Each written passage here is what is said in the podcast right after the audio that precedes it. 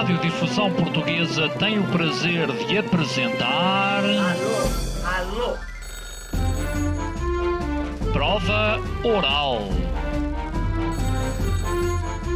Uma rubrica de Fernando Alvim. Alô, alô. Todas as tardes aqui na sua Antena 3. Um programa bem divertido para toda a família. Basta telefonar e conversar. Ah, é da Praça da Figueira? E? Dos Jardins do Lógico? Prova Oral. Um programa para gente nova. A vossa atenção, portanto, para o programa Prova Oral. Diz que quando nascemos não somos um livro em branco. Eu lembro-me perfeitamente que há uns anos atrás eu dizia o mais importante na vida são os laços de amor. Diz que carregamos histórias que não são nossas. Nós somos o resultado de milhares. Diz que nós somos porque eles foram. Sabemos que temos lá as nossas raízes, que somos o resultado de tantos e sentir que não estamos sós. A Sarah Larcher lança um olhar transgeracional sobre a herança invisível dos nossos antepassados. Esta quinta-feira, às 19 horas, na Antena 3. Ouvintes da Provaral, sejam bem-vindos a esta emissão. Sim, ainda não fomos de férias, ainda cá estamos. Uh, isto é em direto, podem participar. A Sara Larcher é a nossa convidada, escreveu este livro que se chama Eu Sou, porque eles foram. Um, basicamente o que diz a Sara Larcher é que, é que nós temos a família que pertencemos. Uh, ora bem, será que estamos presos a isso ou não? Sara, no, no, uh, no, no teu caso, estás presa à tua família? Boa pergunta. estamos assim, quase para- todos, não é? Mas há, quem- há quem, há quem consiga desligar-se. Aham. Então, antes de mais, agradecer. Que bom, ainda bem, Fernando, que podes dar voz a estes temas, estes temas tão interessantes das raízes da família. Vamos ver. Vamos ver. Se eu estou presa à minha família, obviamente que sim, não é? Se eu te dissesse que com 47 anos todos os meus padrões e comportamentos e ligações já tivessem tratadas escrupulosamente, estaria a mentir. Claro que sim, há tantas coisas invisíveis. Agora, se eu hoje em dia estou bastante mais livre e bastante mais leve do que era há 10 ou 12 anos atrás, quando comecei a olhar para as minhas raízes, isso posso te garantir que sou outra. Há um, há um dado importante na tua vida. A tua mãe morre quando tens 10 anos de idade. Uhum. Disseste-me que durante eh, 20 anos, quase, ehm, tu fazias tudo o que as tuas amigas e amigos faziam, mas que sentias um vazio interior. Uhum. É aí que tu começas a interessar por isto? Eh, Aí, tal- e- esse evento, não é? A morte da mãe aos 10 anos, talvez tenha sido ah, ah, o evento mais marcante da minha vida. E o que é que eu fiz nos 20 anos a seguir? Fiz shutdown das minhas emoções, porque tinha que sobreviver. Era tão doloroso li- lidar com aquele luto que eu decidi fazer shutdown. Sobrevivi, não vivi, mas fiz tudo aquilo que as outras pessoas faziam. Só que dentro de mim, como tu referiste, havia um vazio. Eu lembro-me perfeitamente, era quase como eh, havia assim um buraco e passava um vento gelado. E até que aos 30 há sempre assim grandes marcos, e os 30 foi ter- realmente um grande marco. o que é que aconteceu aos 30? Olha, aos 30 a minha vida mudou, eu divorciei-me. E às vezes, muitas vezes é na dor que, que há aquela oportunidade para nos transmutarmos. E, e- e no divórcio, assim, o tapete saiu-me, eh, assim, sabes? Ti- Tiraram-me, puxaram-me assim o tapete, fiquei completamente desorientada. E o corpo, às vezes o corpo fala e comecei a ficar com umas enxaquecas terríveis. Eu tinha que trabalhar, não é? Quer dizer, tinha as minhas contas para pagar, não podia ficar na cama. Ah, e então hum, comecei a, a- tentar lidar com as enxaquecas, fui procurar a medicina convencional, eh, deram-me deram alguns medicamentos, mas as enxaquecas continuavam, até que fui um homeopata incrível que me disse: Ouça, você precisa de terapia, precisa urgentemente ir fazer terapia. E isto foi há 17 anos atrás que não se falava destes temas e agora se falam.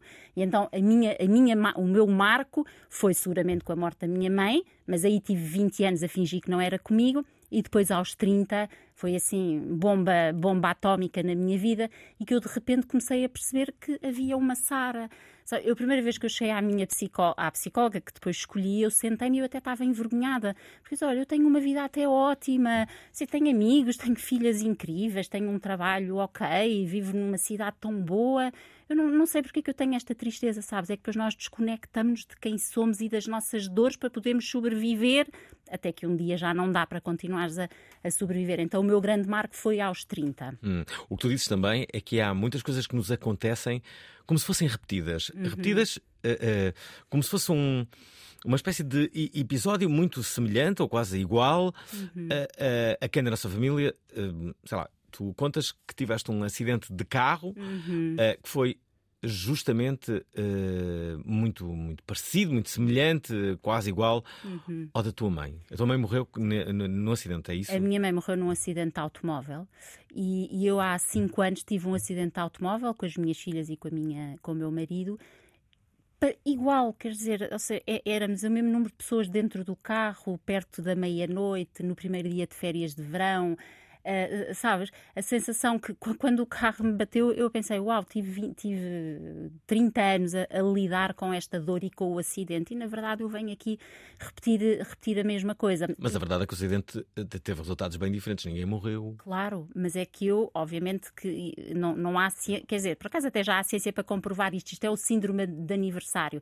Mas o qual é que é a minha. Síndrome de aniversário. Síndrome de aniversário. No fundo, são eventos, repetições traumáticas de dor que acontecem uh, nas mesmas datas. A data, aliás, era, era muito semelhante também.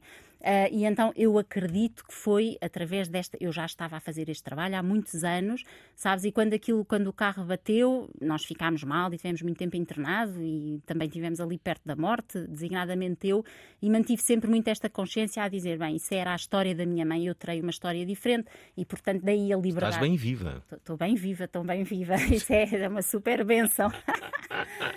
Espera, deixem-me só recordar, ouvintes da Prova Oral, hoje vamos falar sobre, sobre isto que estão a ver. Uh, basicamente, um olhar transgeracional sobre a herança invisível dos nossos antepassados. Até que ponto é que nós somos o resultado dos nossos antepassados? Quem é que acredita nisto e quem não acredita? Uau! A pergunta é basicamente esta. Uh, ouvintes da Pravaral, digam-nos o que é que acham. Uh, há sempre aquela. Há uma expressão que, que, que, muitos casais usam, que é estás muito parecido com, com, a, com a tua mãe, não é? Uhum. Ou estás muito parecida. Uhum. Um, e, e tu defendes que isso é mesmo verdade, não é? Não é só. É assim, uh, eu. É normal, se tu és criado por uma pessoa durante 20 anos, a probabilidade de seres parecido até comportamentalmente com enorme. certeza. E isso, e isso não, é, não é transgeracional propriamente dito. Isso não, eu vivi com a minha mãe, vivi com o meu pai, tenho o esquema mental de ambos, segui os seus comportamentos e reproduzo. Está ótimo, está ótimo, às vezes não está ótimo, mas é, mas é isso. O que é que o transgeracional vem aqui acrescentar? A ideia que falava um grande mestre, o Carl Jung, do karma familiar. E este karma familiar pode ser relativamente a pessoas que nós não conhecemos, que tenham morrido. Portanto, quando nós nascemos, elas já cá não estavam e ainda assim tu repetires essas histórias. E isso é que é o transgeracional. E que histórias são essas? São aquelas histórias mais dolorosas. Sabes, são os traumas, as violências, os abusos, os lutos, uma morte que não é chorada. Depois é o que, o que se transmite são as, é a emoção, não é? Imagina. Mas espera, tu dizes as histórias mais dolorosas. Porquê é que não podem ser também as histórias Boa. menos dolorosas? Boa. Essa é uma excelente pergunta e ainda bem Estou aqui que... para isso. Boa. ainda bem que diz isso, porque obviamente, ainda bem, nós. Mas claro, os nossos antepassados só nos trazem coisas más. Exato, ainda bem que não trazem coisas maravilhosas. Excelentes, amor, resiliência, determinação, o que seja. Só que, porque é que eu me foco sempre nas menos boas, pelo menos neste, nestes Hum. fóruns? Porque são as menos boas que nos pesam na mochila. Não é o amor, a resiliência, a dedicação, a compaixão. Imagina, de uma avó não nos pesa na mochila. Então, mas espera, tudo bem. Acredito então que pesem na mochila essas coisas más. Uhum. Então e as boas? Não, a tornam, não tornam essa mochila mais leve? Claro. Por Se, isso é- for- se forem mais as boas do que as más, a mochila fica mais leve. Com certeza, com certeza, os legados positivos são fundamentais, mas sabes uma coisa, até a psicologia estuda isso, nós todos temos um viés da negatividade, ou seja, estamos muito mais focados no, que- no que é mau do que no que é bom. E eu E são pergunto, as redes sociais. ainda por cima, e eu, e eu e se calhar pe- pensa um bocadinho sobre isso, Hum. enquanto não vamos estudar isso, também não sabemos muito bem as coisas maravilhosas que herdámos da nossa família. Uhum. Quase que as tomamos por garantida e não, e não sabemos, e portanto também é muito bom trabalhar nos legados positivos, claro que sim, não vamos só trabalhar no que pesa, porque como tu dizias bem, os positivos aligeram a mochila, e é para isso que nós cá estamos, para Quem- termos quem- mochilas leves. Quem eram as pessoas mais positivas na tua família e quem eram as mais negativas? Uh, isto agora imagina que está à minha minha família do outro lado a ouvir. Ah, e tá. Os Archers neste, os Larchers estão todos a Exato, ouvir. Estão todos a ouvir. Olha, hum, talvez uh, vou, vou falar assim de duas mulheres. A minha mãe uh, foi uma, uma mãe extraordinária que Tu conheceste muito pouco, não é? 10 anos? Pois é, mas olha, foi tão importante. Esses 10 anos foram tão importantes e eu sinto que, que acabam por, por ser o pilar de quem eu sou hoje. Hum, E, portanto, foram, foram realmente poucos, mas foram bons, sabes? Poucos, mas, mas bons. A minha mãe, hum, extraordinária. E a minha avó paterna.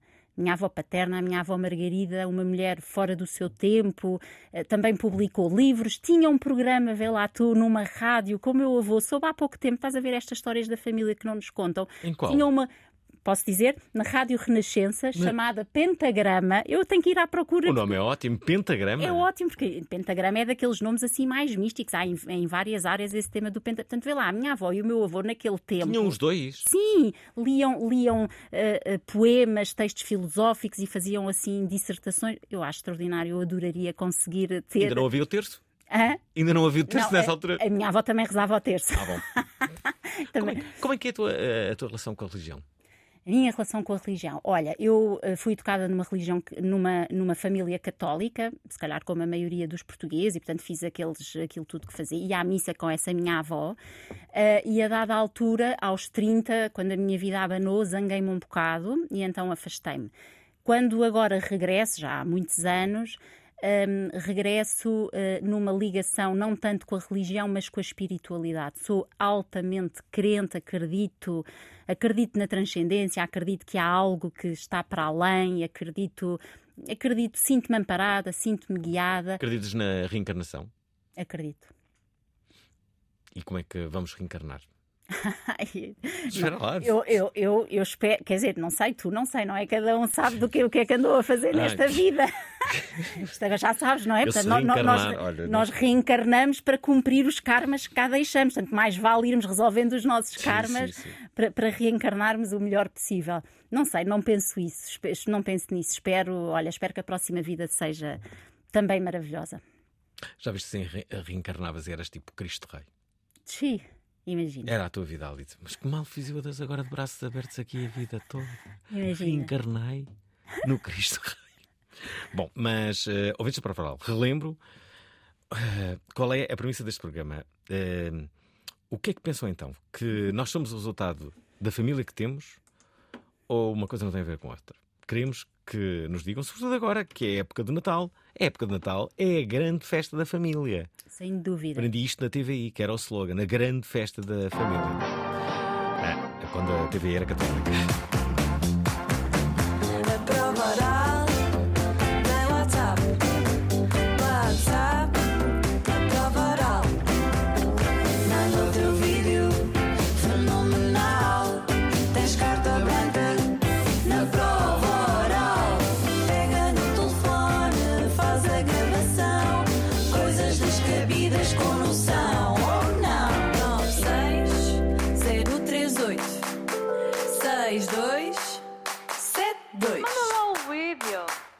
Quem é que já não ouviu um pai ou uma mãe a dizer exatamente igual ao teu avô? Por exemplo, toda a gente já, já ouviu.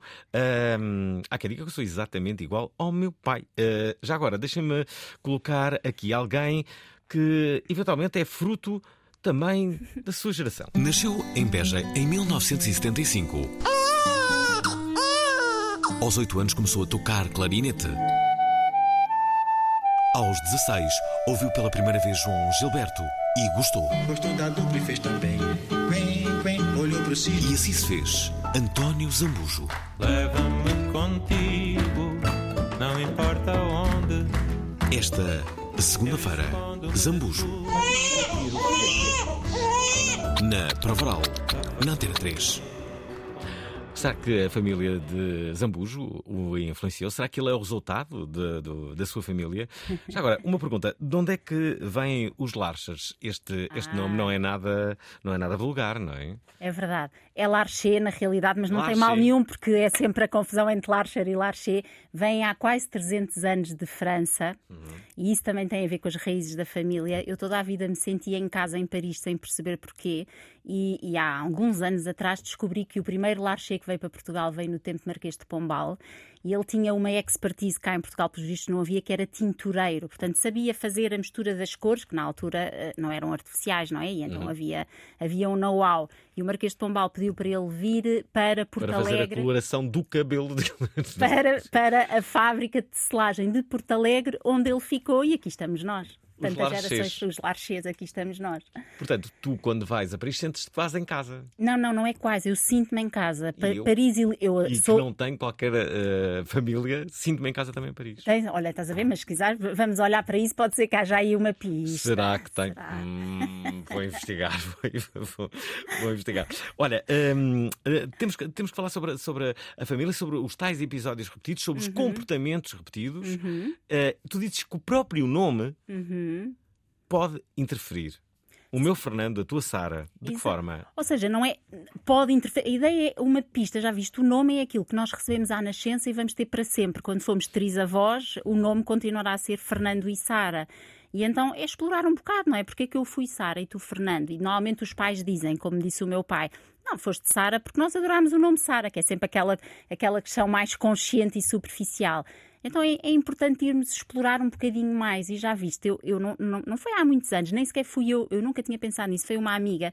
Já pensaste em Sara? O que é que Sara quer dizer? Porque nós normalmente quase que. é? Sara é o nome, mas não pensamos no que é que está O que é que Sara. quer dizer, Sara? Sarar, do verbo sarar, curar.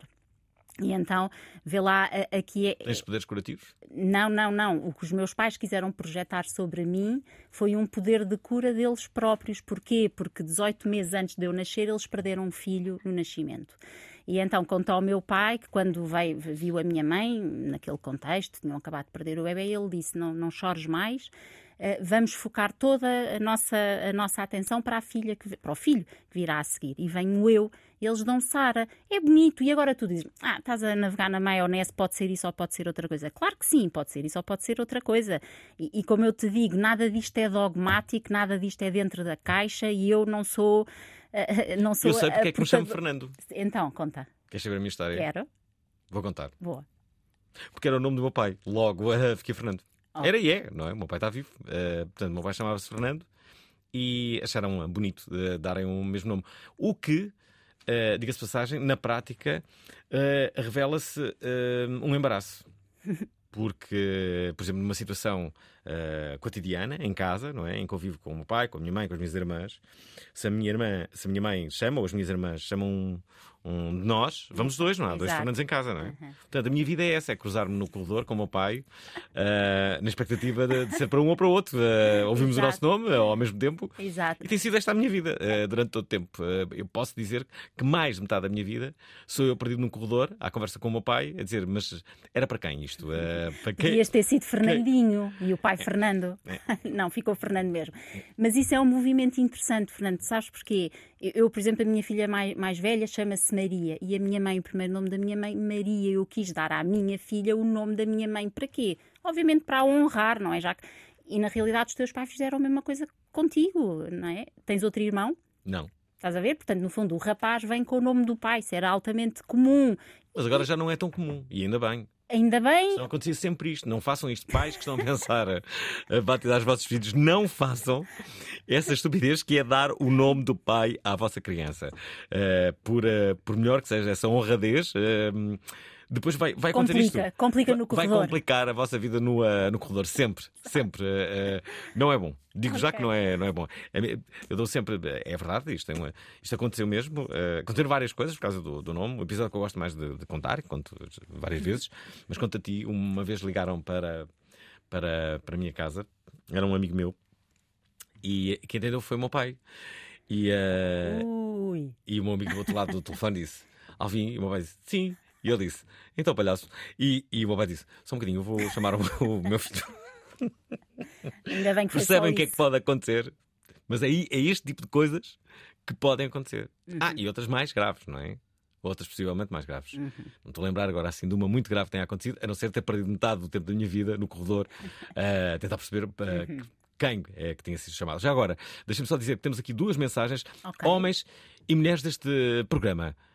Como é que vocês veem a influência da vossa família? São parecidos com quem? Pergunta também pode ser por aí. Digam lá o que é que já ouviram ao longo da vossa vida, que eu sei ser longa.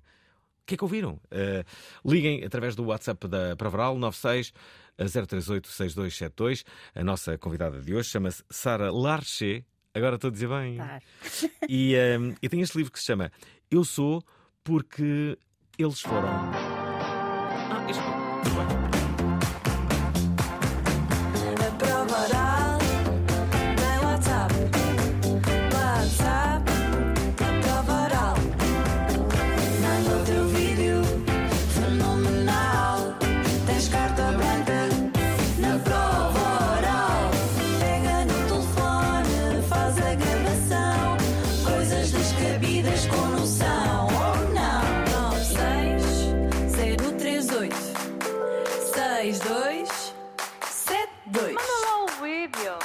Isto nunca tinha acontecido, já não acontecia há muito tempo. Passei duas vezes o, uh, WhatsApp da Provaral. Um, Deixem-me só dizer então que uh, queremos que nos digam, que falem sobre a vossa família e a influência que tiveram, o que é que herdaram da vossa família, que coisas repetidas viram nos vossos comportamentos, não é? Uh, vá, sejam francos. A melhor intervenção de hoje ganha um livro igual ao que eu tenho aqui na minha mão, da Sara Larcher. Eu sou porque eles foram. Curiosamente, a primeira uh, mensagem que nos chega é da Andreia Miranda. Ela diz isto. Olá, prova oral, Olá. olá, convidada. Ah, eu acho que sim, que durante mu- ah, a parte da infância nós ah, somos muito do que a família é e nos acompanha, nem sempre a família mais próxima é quem nos educa ou, ou orienta mais, mas uns avós, uns tios, até mesmo a mãe da melhor amiga que às vezes tem uma conexão especial e, e que e que, que nos eh, diz qualquer coisa e que nos puxa por, a- porque, porque tem mais eh, a ver connosco. E depois é, é como se costuma dizer, é a família dos amigos, que são a família que, que escolhemos e, e o, alguns locais de trabalho que têm pessoas que, que nós descobrimos eh, como família. ahm, e, e é só. Obrigada. É só, esteve muito bem aqui a nossa Andreia Miranda. Já agora, o Nuno Melo uh, faz também aqui uma questão, que é esta. Olá, Prova Oral, boa noite. Uh, gosto muito deste tema. Eu sou, falo Nuno, de Lisboa. Uh, eu sou formado em Engenharia Eletrotécnica, mas há mais de 20 anos comecei a fazer, uh, a fazer terapia e a também tirar formações. Uh, isto é verdade, tudo isto é verdade. Uh, e gostaria de perguntar à convidada se, se conhece o trabalho que deve conhecer, obviamente, do Bert Hellinger, das constelações familiares, das constelações sistémicas, e já agora sobre este tema, deixar uma sugestão de uma série da Netflix que é Um Novo Eu, que aborda exatamente uh, o trabalho das constelações. Boa noite, obrigado. Anda toda a gente a fazer constelações familiares. O que é que se passa? Tu também fazes constelações uh, familiares? Como é que é? Olha, hum, eu, eu, na verdade, a terapia transgeracional chegou-me há, há 10 anos para aí, através das constelações familiares. Portanto, foi primeiro as constelações familiares e depois continuei a estudar. Eh, e cheguei à terapia transgeracional. E respondendo aqui ao Nuno, sim, obviamente, o Bert Hellinger é, um- é um- é uma referência nesta área. Na verdade, o- a terapia transgeracional é anterior e o próprio Bert Hellinger vai beber à terapia transgeracional. E assim é que tem que ser, não é? Ou seja, cada um de nós deixa o seu cunho em algo que não foi a terapia transgeracional ou as constelações a descobrir. Como nós falávamos há pouco, ou seja, nós como seres humanos Basta olharmos para a história da nossa família e para a história da nossa vida para vermos as repetições, para vermos as ligações, para sentirmos aquelas datas que nos deixam desconfortáveis. Portanto, não precisávamos de, nenhum, de terapeutas que nos viessem explicar isso que acontece. Tu dizes uh, que, que mesmo os netos uh, de pessoas que, que estiveram no Holocausto Uhum. sentem e questionam-se sobre coisas que à partida não deveriam ter conhecimento. Como é que é? que não tinham conhecimento, ou seja, a epigenética, que é uma área da ciência, tem vindo a estudar o trauma transgeracional. Para estudar trauma transgeracional precisas de pelo menos três gerações e não podes infligir dor a nenhuma geração, não é? E então, obviamente, vão buscar eh, eh, situações muito delicadas e famílias dessas situações muito delicadas, designadamente o Holocausto, eh, o genocídio e o Holocausto. E então estudam os avós sobreviventes do Holocausto, os pais e os, os pais e os netos. Netos. E chegam à conclusão que os netos, há imensa investigação, têm níveis de depressão superior, níveis de cortisol mais baixos e que, como tu dizias, há histórias de netos que referenciam sonhos concretos de eventos que aconteceram, que depois eles contam a- a- às famílias e, e à avó ou avô, imagina os sobreviventes, dizem é verdade, eu vivi aquilo e eu nunca contei, porque em regra quem sofreu esse trauma transforma-o, cala-o, não é? Porque foi tão doloroso que não é, que não é falado. E então o que a investigação hoje em dia vê é como é que estes netos que não tiveram acesso consciente, falado, verbalmente àquela informação, a conhecem. E então isto é, isto é que é a terapia, como é que as emoções, como é que o ressentir, como é que aquela dor dos avós passa para netos, por exemplo, esta, esta investigação é muito feita nos Estados Unidos, portanto, são miúdos que nasceram nos Estados Unidos, que nunca viveram nada destas situações tão delicadas dos avós e mesmo assim sentem. E isso é extraordinário. E isso é transgeracional. Deixa eu colocar aqui uma outra Sim. mensagem. Esta é do uh, Nuno Domingos, um, que fala deste modo. Olá, Prova Oral. Olá, boa noite, Alvin. Boa noite, convidada. Boa noite a todos. Eu acredito e, na ciência. E o que a ciência diz é que, no mínimo, 50% da nossa personalidade eh, nasce connosco.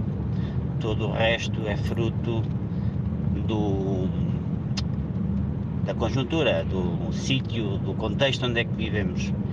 Hum, há quem discorda, há quem concorda, há muita dissertação acerca disto, mas eu concordo plenamente que pelo menos 50% de nós, e ba- baseado na ciência, hum, da nossa personalidade, hum, vem connosco. O resto, hum, nós não mudamos, eu acredito plenamente que nós não mudamos, aprendemos as ferramentas para lidar com o contexto. Uh, já me estou a estender. Um grande abraço, bom fim de semana prolongado. bom fim de semana para Varal. Bom fim de semana também. Já agora, uh, a juntar aqui ao, ao Nuno Domingos, o uh, Diogo Borges. Boa noite, Uh, excelente, excelente tema.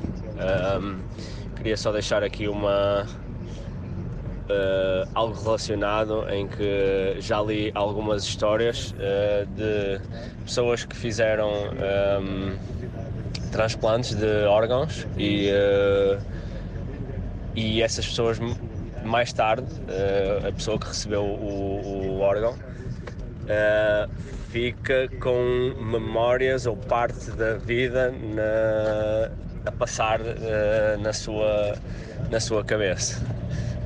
Um, não sei qual o método de transição geracional, mas será algo nessa lógica. Obrigado, boa noite. Isto parece-me muito recambulesco. Ah, não, então, alguém eu- que, eh, imagina, alguém que, que- que, olha, recebe um coração novo de, de outra, de outra pessoa, não é? Ah, então vai amar as mesmas eh, pessoas que amava Olha, a outra pessoa que tinha o coração. Eu, eu, eh, eu, isso não é, não é diretamente estudado que eu saiba na terapia transgeracional, mas eu já vi várias notícias dessas. Eh, verdadeiramente, ou imagina, lembro-me ter visto uma, sei lá, era uma, uma, uma senhora que, que, que teve um transplante de coração e depois sentiu uma proximidade muito grande com a mulher do senhor que lhe deu o transplante, sabes, assim, tipo, uma- mas, mas pronto, mas sim, mas eu já, já vi essas notícias. Respondendo ao Nuno, que diz que acredita na ciência, É- obviamente que a ciência é, é muito importante e isto que eu estava a dizer do Holocausto é estudado par- pela área da ciência que se chama epigenética, que tem dedicado os últimos 15 anos com imensa investigação extensíssima, publicada nas melhores revistas de psicologia do mundo, designadamente numa americana que se chama a APA, e deixo só aqui o nome de uma, de uma investigadora muito eh, que tem dedicado a vida toda a isto, que é a Rach- Rachel Yehuda, que eu até falo dela no meu livro, em que tem feito nos últimos 15 anos muita investigação nesse sentido e, portanto, de facto, tudo aquilo que, que, que agora, nos últimos anos, os terapeutas transgeracionais eh, se, se apoiam, na verdade, a ciência já está a começar a dar os seus primeiros passos, terá que continuar a dar, certamente. Claro Hum. Estamos à conversa com Sara Larcher. Ela tem um livro que se chama Eu Sou Porque Eles Foram.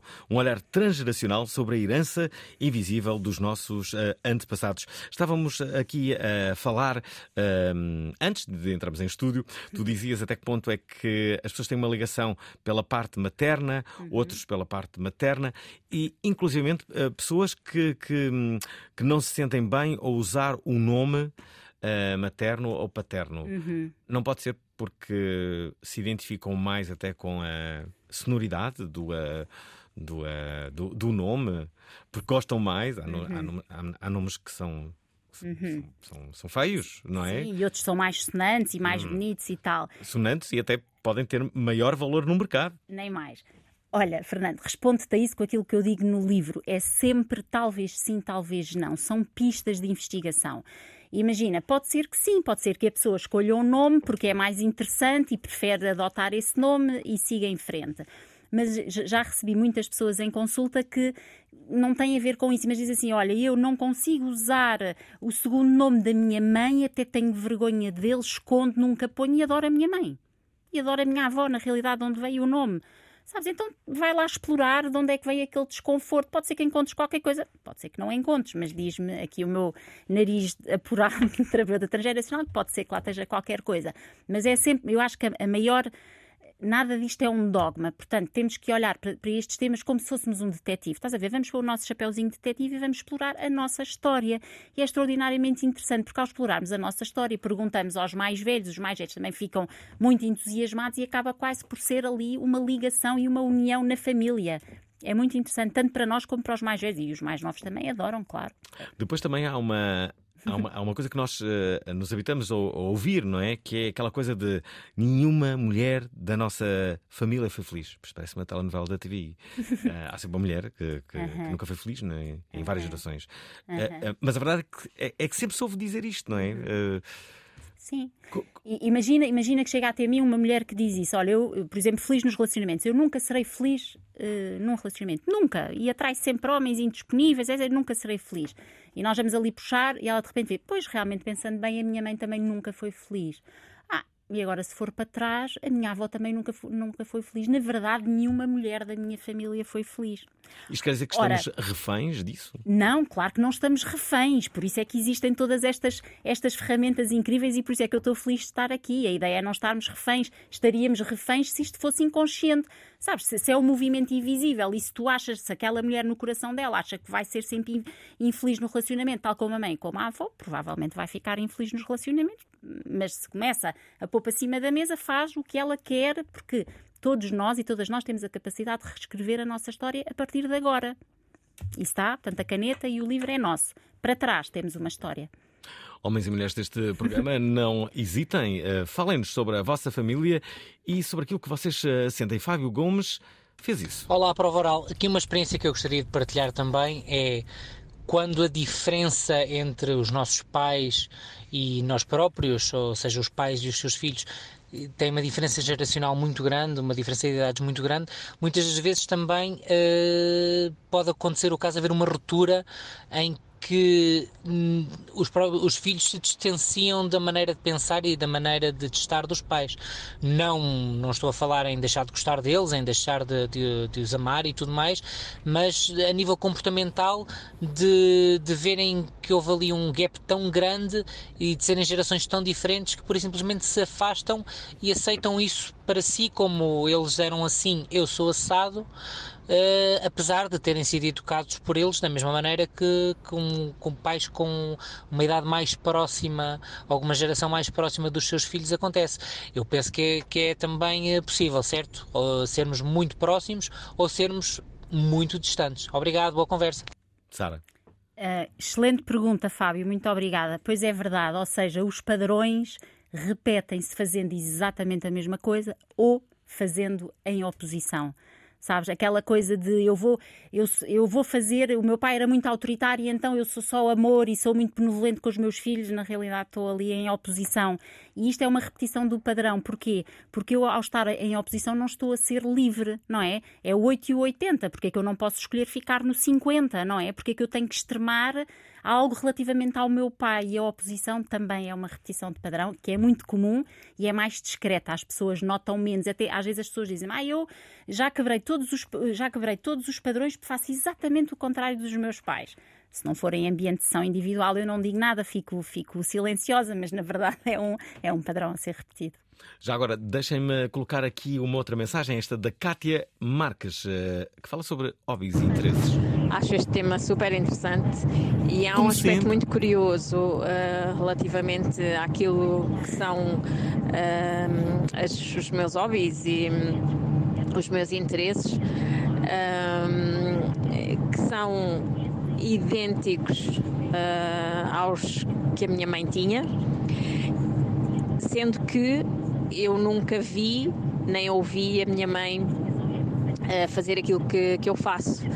Apenas vi fotografias e ouvi a minha mãe contar que cantava na rádio, eh, lia poemas na rádio, fazia teatro, desenhava e, e eu faço eh, tudo isso, menos cantar na rádio, mas também já fiz alguns trabalhos radiofónicos e hum, sem nunca ouvir sequer, eu nunca ouvi a minha mãe cantar, porque a minha mãe perdeu a voz a dada altura. Portanto, eu, nem sequer cantou para nós eh, quando éramos bebés. Hum, e eu faço isso tudo e é curioso, não é? Quando se diz que herdamos, ou porque vivemos, ou os pais tocam, ou enfim, né? vamos vivendo eh, e vamos, vamos aprendendo eh, com aquilo que vemos e, e vivenciamos. Eu não vivenciei nada disso eh, e, e faço tudo isso. Portanto, há quem diga até que sou uma cópia, uma cópia não é? da, da minha mãe nesse, nos hobbies. Vem daí a expressão tal mãe, tal filha. Nem mais, nem mais. E eu eu estou exatamente igual à Cátia, eu também ah, sou uma cópia da minha mãe e também repeti coisas dela que eu nem fazia ideia. Por exemplo? E, olha, vou-te dar um, ta- tantos, To- toda a minha vida é igual à dela, mas agora, portanto, eu, eu fui advogada durante 20 anos e passei para a terapia, para as terapias e fiz a licenciatura em psicologia, etc. E quando vim para esta área pensei, uau, agora é que eu estou a cumprir a minha missão e estou livre e deixei o direito, estava a cumprir ali um destino da família e agora estou livre. E quando andava muito satisfeita, não é, com esta certeza e assim com o ego meio inflamado, a melhor amiga da minha mãe veio-me dizer, olha, veja as tuas publicações nas redes sociais, a tua mãe deve, deve estar muito satisfeita com isso e tu és tão parecida com ela. Minha mãe era enfermeira, como é que, quer dizer, o que eu faço como terapeuta pode ter a ver com uma enfermeira que trabalhava no IPO e depois a amiga da minha mãe diz, a tua mãe uma coisa que eu não sabia, como diz a Cátia, nunca ninguém me tinha dito, eu tinha 10 anos. A minha mãe era das poucas enfermeiras em Lisboa que tinha uma especialização em saúde mental. Portanto, há coisas, mesmo nós não sabemos conscientemente, mas estão lá registadas. Deixa-me colocar aqui mais duas Deixe. mensagens. Esta é do João Milton Nunes, eh, que tem aqui algumas questões. Boa noite, Alvin. Boa noite à convidada. É Sara. Relativamente ao que a convidada disse há pouco, eh, de acreditar que há reencarnação e outras coisas que, que tais, e, e relativamente também ao tema do livro, que, que nós somos eh, o resultado eh, dos nossos pais, avós e por aí, por aí adiante, eu acho que também, claramente que isso é, que nós vamos ser influenciados pela pela família, uns mais pela, pelos pais, outros pelo- pelos avós, independentemente das nossas vidas. Mas eu acho que há aqui uma coisa também por explorar, que é, eu acho que durante a vida nós vivemos várias vidas. A vida de filho, depois a vida de casado, eh, no caso da, da convidada divorciada, que já viveu a Casada, vida casada. de órfão, depois de mãe. Então eu queria que falassem um bocadinho o que é que acham sobre isso. E tu, Alvin, também. Eu não vou falar nada, como percebeu nada disto, eh, mas a convidada sim, eh, que é a Sara. Já agora, deixem-me colocar aqui mais duas eh, mensagens. Esta aqui é do José Júlio Abreu. Boa noite, Alvin. Boa noite, Sarah Lasher.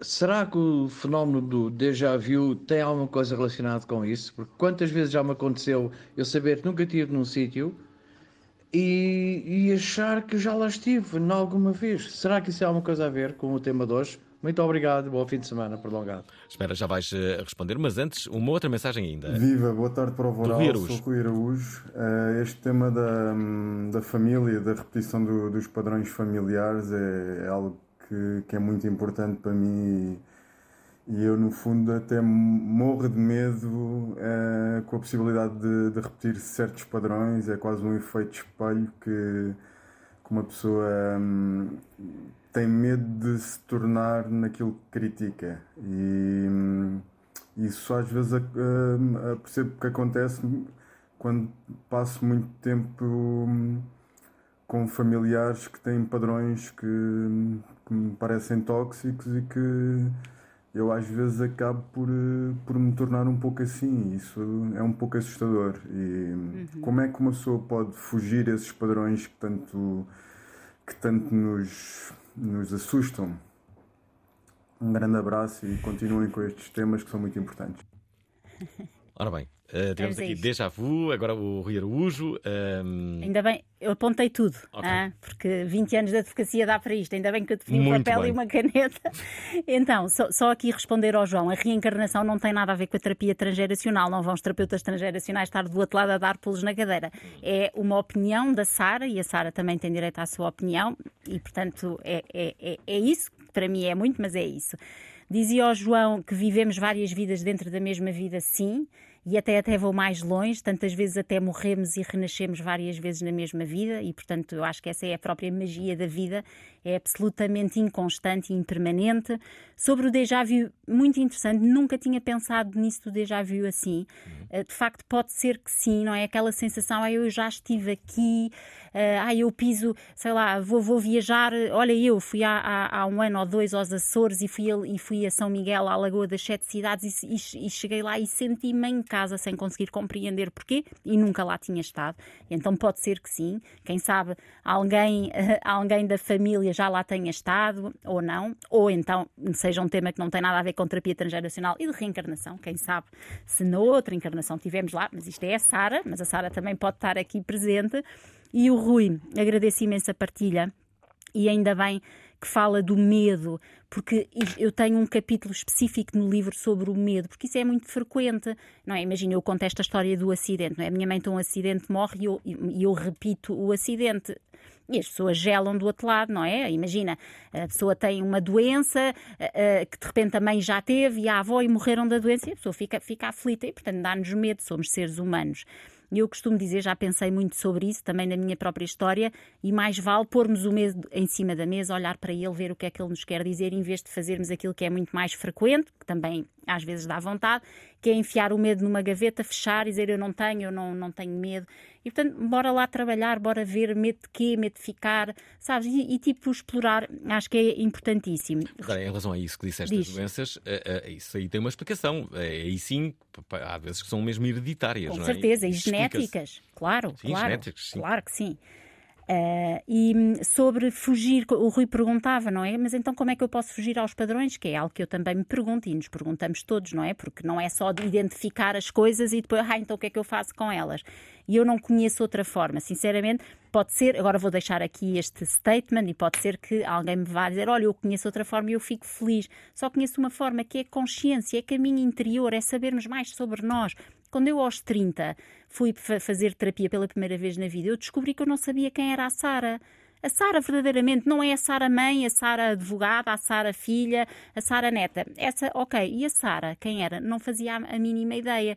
E então, se não sabemos quem somos, também não sabemos o que é que sentimos. Estás a perceber? Portanto, consciência consciência. E aí sim conseguimos eh, ir limpando e libertando as amarras que nos prendem.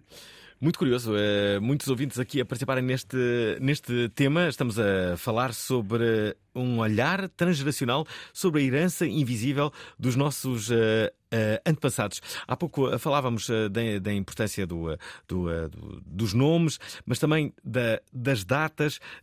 Tu hum, falaste, como é que era? As datas de. de, hum, Ai, qual era o nome que tu usaste? De Eh, aniversário. O síndrome, o síndrome de aniversário. síndrome de aqu- anivers- Sim, síndrome de aniversário são aqueles eventos traumáticos que se repetem muitas vezes nas mesmas datas, datas, não é? Uhum. Ou então tipo em momentos. Sei lá, lembro-me de uma, de uma senhora que, que, que veio ter comigo e estava muito aflita porque sentia, porque a família dizia e, e, ela, e elas sabiam que no Natal morre sempre alguém, sabe? Portanto, no fundo, isto são síndromes de aniversário. Este fenómeno transgeracional já está estudado uh, estatisticamente, portanto, houve algumas investigadoras que ao longo das últimas décadas têm olhado para isto e têm visto que realmente há aqui um fenómeno de repetição de datas. E às datas eu também te dizia outra coisa, que é que são as tais pistas, talvez sim, talvez não. Imagina, no meu caso, as minhas avós morreram as, ambas perto da minha data de aniversário. Será que isso tem alguma leitura? A terapia transgeracional traz pistas. Uh, será que uma pessoa que, que nasce no mesmo dia que nasceu a mãe, ou que nasceu o pai, ou que nasceu a, a avó, será que isso tem uma leitura? Pistas. Espera aí. Boa. O facto das tuas avós terem uh, morrido perto da tua uhum. uh, data de aniversário, que pistas é que tu descobriste, em particular? Uh, então deixa-me dizer-te, isto é, isto é um médico uh, uh, que eu gosto imenso, tenho feito imensa terapia com ele, que se chama Salomão Celan, que, que, estuda há 40 anos, ele é um médico da psicossomática e do transgeracional e que estuda esta questão das datas. E ele, é, é esse caso, diz que no fundo a pista aí no fundo é, o movimento é perto da minha data de nascimento, elas partem, não é? E a pista que ele, que ele nos propõe a olhar é: será que ao fazer este movimento, e até chama sermos as herdeiras universais, será que me passam tipo assim o. Sabes, a, a como é que se diz eh, aquilo na, na, nas corridas, aquela coisa que se passa, bem, não interessa. Passam-me assim o bem, agora não me lembro, passam-me assim o legado a dizer: toma, agora és tu a continuadora. Ah, já sei o que é que está. Sabes, aquilo. Sabes, vão assim a correr e Sim, passam claro. uns aos outros, agora não me estou. Está debaixo da língua, sim, não, não dá. Um, e então aqui eu não quero dizer que isso esteja escrito em todos os livros, mas eu acho que é muito importante nós recuperarmos Sabes, a vida é nossa, a história é nossa, uh, como, eu costumo, como eu escrevo no livro, Guru és tu, sabes? Guru não é a Sara, nem o Carl Jung, nem o Bert Hellinger, Guru é a própria pessoa.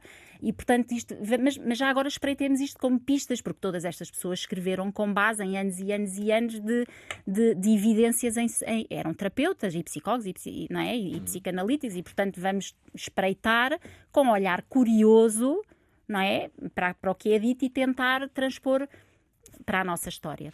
Deixa-me aqui colocar Deixe. mais duas Deixe. mensagens. Esta é da Catarina Lebre. Olá, Sara. Olá, Alvin. Olá. Estou a adorar o tema de hoje. Um, sempre me foi dito que eu era muito parecida com a minha avó paterna na personalidade uh, e eu nunca concordei. Uh, mas recentemente passei pela perda de três bebês um, e com isso acabei por descobrir que ela também passou por isso um, e o impacto que isso teve psicologicamente uh, e que também faz com que eu tenha uma ideia dela uh, que depois não concordo que eu seja igual, mas foi original por isso. Uh, então questiono se significa que de facto há aqui algo. Foi, é algo geracional, que, que é por ser do meu sangue uh, que isto acontece. Beijinhos, estou a adorar. Beijos, uh, Catarina. queres responder? Obrigada, Catarina, pela partilha. Um, deixando sempre, obviamente, que cada caso é um caso e é importante explorarmos a nossa história, irmos atrás. Esta terapia transgeracional tem pistas, tem um ranking, portanto, tem uma série de metodologia para trás, mas assim, só com esta partilha muito rica, não é? E com uma partilha também com muita dor, Uh, por exemplo, ah, eu sou muito parecida com. Sempre me disseram que era muito parecida com a minha avó paterna na personalidade. A personalidade é, é, um dos traços de, de, ligação aos nossos antepassados, é um traço muito importante. E, portanto, há aqui alguma similitude, mesmo que não gostes, eu percebo, às vezes eu percebo que às vezes não gostamos, mas pode ser bom explorar, não é? Porque é que não gostamos? E é interessante depois dizeres isso, não é? Que foi depois de, de, de, perder estes três bebés que te puseste a pensar sobre isso tudo. Se é algo geracional, transgeracional ou não, acho que deveria ser, temos que ter cuidado nestas análises, mas de todo o modo acho que pode ser uma. uma muito boa maneira, até agora nesta época de Natal, saberes mais sobre a história desta mulher. Quem foi tem, esta avó? Temos aqui a Kátia Alfaiate. Olá, Prova Oral. Olá, Olá Fernando. Olá, Sara. Uh, este tema é mesmo muito interessante uh, e, e, eu já tinha pensado nisto muitas vezes, apesar de não ter, ter tido o um nome científico para isto. E a verdade é que na minha família somos muitas mulheres e eu tive, tive a sorte de ter a minha bisavó até aos 16 anos, portanto hum. conhecia enquanto pessoa. E eu posso afirmar que a minha bisavó, a minha avó, a minha mãe e eu somos todas muito, muito iguais. Muito iguais na maneira de lidar com as pessoas, na maneira de hum, reagir às sensações. Pode ser bom ou mau, somos pessoas muito nervosas e é engraçado, nós temos uma médica de família verdadeira que é da minha avó, da minha mãe e minha, e ela diz sempre quando eu chego lá: és igual à tua avó e és igual à tua mãe. Somos muito nervosas, temos tudo muito à flor da pele, mas é muito engraçado porque. Fazemos exatamente as mesmas coisas, tudo igual. E eu agora saí da casa dos meus pais já há uns anos e em minha casa eu faço tudo aquilo que eu não gostava quando estava na casa da minha mãe, que a minha mãe fazia. Faço tudo igual e parece que se não fizer assim está mal feito. Tenho que fazer igual ao da minha mãe. Portanto é mesmo muito interessante. Um beijinho. Estás a ver, Fernando? Isto, obrigada, Kátia, pela partilha. Isto é exatamente aquilo que eu te dizia. Não precisávamos de terapeutas transgeracionais para as pessoas saberem nas suas próprias vidas que a história se repete. É isto, não é? Portanto, temos quatro gerações: bisavó, avó, mãe e a, e a Kátia que sentem esta ligação, as mesmas personalidades e até este toque da- da- da- do nervosismo, tudo muito à flor da pele. E, hum, e portanto, é, temos aqui a prova. Estamos a 5 minutos do final deste a prova programa. oral mudou a minha vida. Passei a ser uma pessoa divertida. Agora eu danço, eu pulo e assobio. Agora eu salto, eu grito, eu rio. Tornei-me um homem airoso a valer. E faço aquilo que sempre quis fazer, que é tirar baldes de água da janela do quinto andar, enfim. Agora a vida é alegre e colorida. A prova oral mudou a minha vida. Eu nunca mais tive azar. Ai, bestial, bestial. A prova oral está no ar. Ai, ai, ai, ai, ai. Onde houver um português, há prova oral, prova oral. Vai haver sempre vagar para ouvir a antena. Ora está, eh, estamos a 3 minutos justamente do final deste programa. A nossa convidada chama-se Sara Larcher, ensinou-nos. É uma família francesa que tem já três séculos. É daí que ela vem. Sente-se em casa em Paris e tem este livro que diz Eu sou porque eles eh, foram. Eh, Era um teu sonho, eh, Sara, lançares um livro? Olha, eu acho que isso também tem a ver com a minha história transgeracional. N- uh, ima- o meu pai também já escreveu alguns livros e publicou, a minha tal querida avó paterna também. E quando eu fui escrever, quando eu comecei a escrever o livro, o meu pai ligou-me a dizer: Olha, nem sabes, fui à Sociedade Portuguesa de Autor registar a minha obra. E a senhora disse: Ai, Larche, Larche, eu estou aqui a ver alguém. E, e- e o meu pai: Ah, deve ser a minha mãe. Não, não, não, não é, é mais antigo. E então vê lá o que é que descobrimos: que a minha bisavó, Júlia Larche, bisavó, naquela altura, também escreveu três livros. E então, se era um desejo meu, ah, nunca tinha pensado nisso. Há Mas dois... já escreveste três livros? Não, este é o primeiro. Então isso quer dizer que ainda vais escrever mais dois à Já partida. estás como a minha editora, como a Bertrand também diz a mesma coisa. Agora três também. também. Temos de estar a repetir. Para já, para já estou só no primeiro. Então, mas no mínimo é isso que tem que acontecer agora. Vamos ver, vamos ver. Deixa-me deixa colocar aqui uma, uma mensagem do, eh, do Rui Valongo. Eh, cá está. Olá, boa noite. Olá. Eh, Chamo Rui também e tenho uma questão para a convidada. Se um filho for afastado dos pais genéticos à nascença e nunca tenha conhecimento da existência desses pais, aplica-se o tratamento geracional? Muito obrigado, o tema está a ser muito interessante. Uhum. Então. Sim, isso, é, isso, é, isso é uma excelente questão. É uma, uma questão que, obviamente, é tratada na terapia transgeracional e a resposta é sim. E então, qual é que é, qual é que o que é que se considera? Considera-se que o filho que foi afastado dos pais biológicos e, e que terá eventualmente sido adotado pelos pais eh, adotivos acaba por ter duas árvores, não é? E então na terapia transgeracional trabalhamos ambas, não é? A, a- a biológica e a da família adotiva. E agora vocês perguntam, está bem, mas e se ele não fez, se o filho não, não fizer a mais pequena ideia eh, de quem é que foram os seus pais biológicos? Ok, então trabalhamos com aquilo que temos, mas sim, claro, não podemos deixar de parte esta situação. Olha, estamos mesmo a acabar este, este, este programa. A Prova Oral eh, aqui a debruçar-se sobre este livro que agora sai e que se chama Eu Sou Porque eh, Eles Foram. O que é que tu tens a dizer às pessoas que nos estão a ouvir e que eventualmente podem ter algumas dúvidas? Hum, então o que é que eu estou a dizer? Olha, que nunca é tarde, que se desse lado houve alguma coisa que mexeu assim na barriguinha, ou que eu cost- costumo dizer, se sentiram borboletas na barriga, é porque é para explorar. Se não sentiram, se calhar também não é para explorar, mas acho que vale a pena, vale o mergulho. É importante considerarmos as nossas várias dimensões. Somos, somos corpo, somos emoções, somos a dimensão espiritual, mas também somos as raízes da família e acho que é importante este olhar e este regresso à família. Tu dizes que nós achamos que nascemos eh, imensamente livres, Uhum. mas que na verdade não, que não nascemos. Imensamente, imensamente não, não é? Porque na verdade para trás, para recebermos aquele tal legado, não é? Da nossa família, recebemos assim um pacote, é como se metade do nosso livro já tivesse escrito, mas somos livres para escrever o resto que ainda falta. E isso é espetacular. E pronto, é espetacular. A vida é espetacular em si. Eu acho. Sara, eu também, Sara Larcher, uh, edita este seu primeiro livro que se chama Eu Sou, porque eles foram. Se gostaram do programa, já sabem. Uh, tem aqui, vamos já atribuir daqui a pouco uh, o, o, livro ao vencedor, a quem teve a melhor, a melhor intervenção neste, neste programa. Entretanto, amanhã é feriado. Aqui vamos repetir um programa célebre, irão perceber só amanhã. E na segunda-feira, não percam, vamos ter aqui no início da semana António Zambujo. Aproveitem, a partir de já está tudo a ir de fim de semana. Uh, espero que, que, corra tudo bem e que segunda-feira voltem de novo a este contacto. Obrigado, Sara. Obrigada, um Fernando. Diverte. Não gastem tudo em álcool. Nasceu em Beja em 1975. Aos 8 anos começou a tocar clarinete.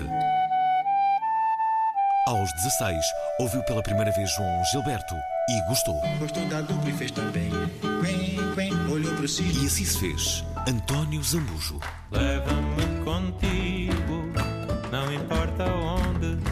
Esta segunda-feira, Zambujo. Na Provaral, na Antena 3. Gostaram da emissão? Querem ouvir outra vez? Ouçam, partilhem, comentem. rtp.pt/play o podcast da prova oral.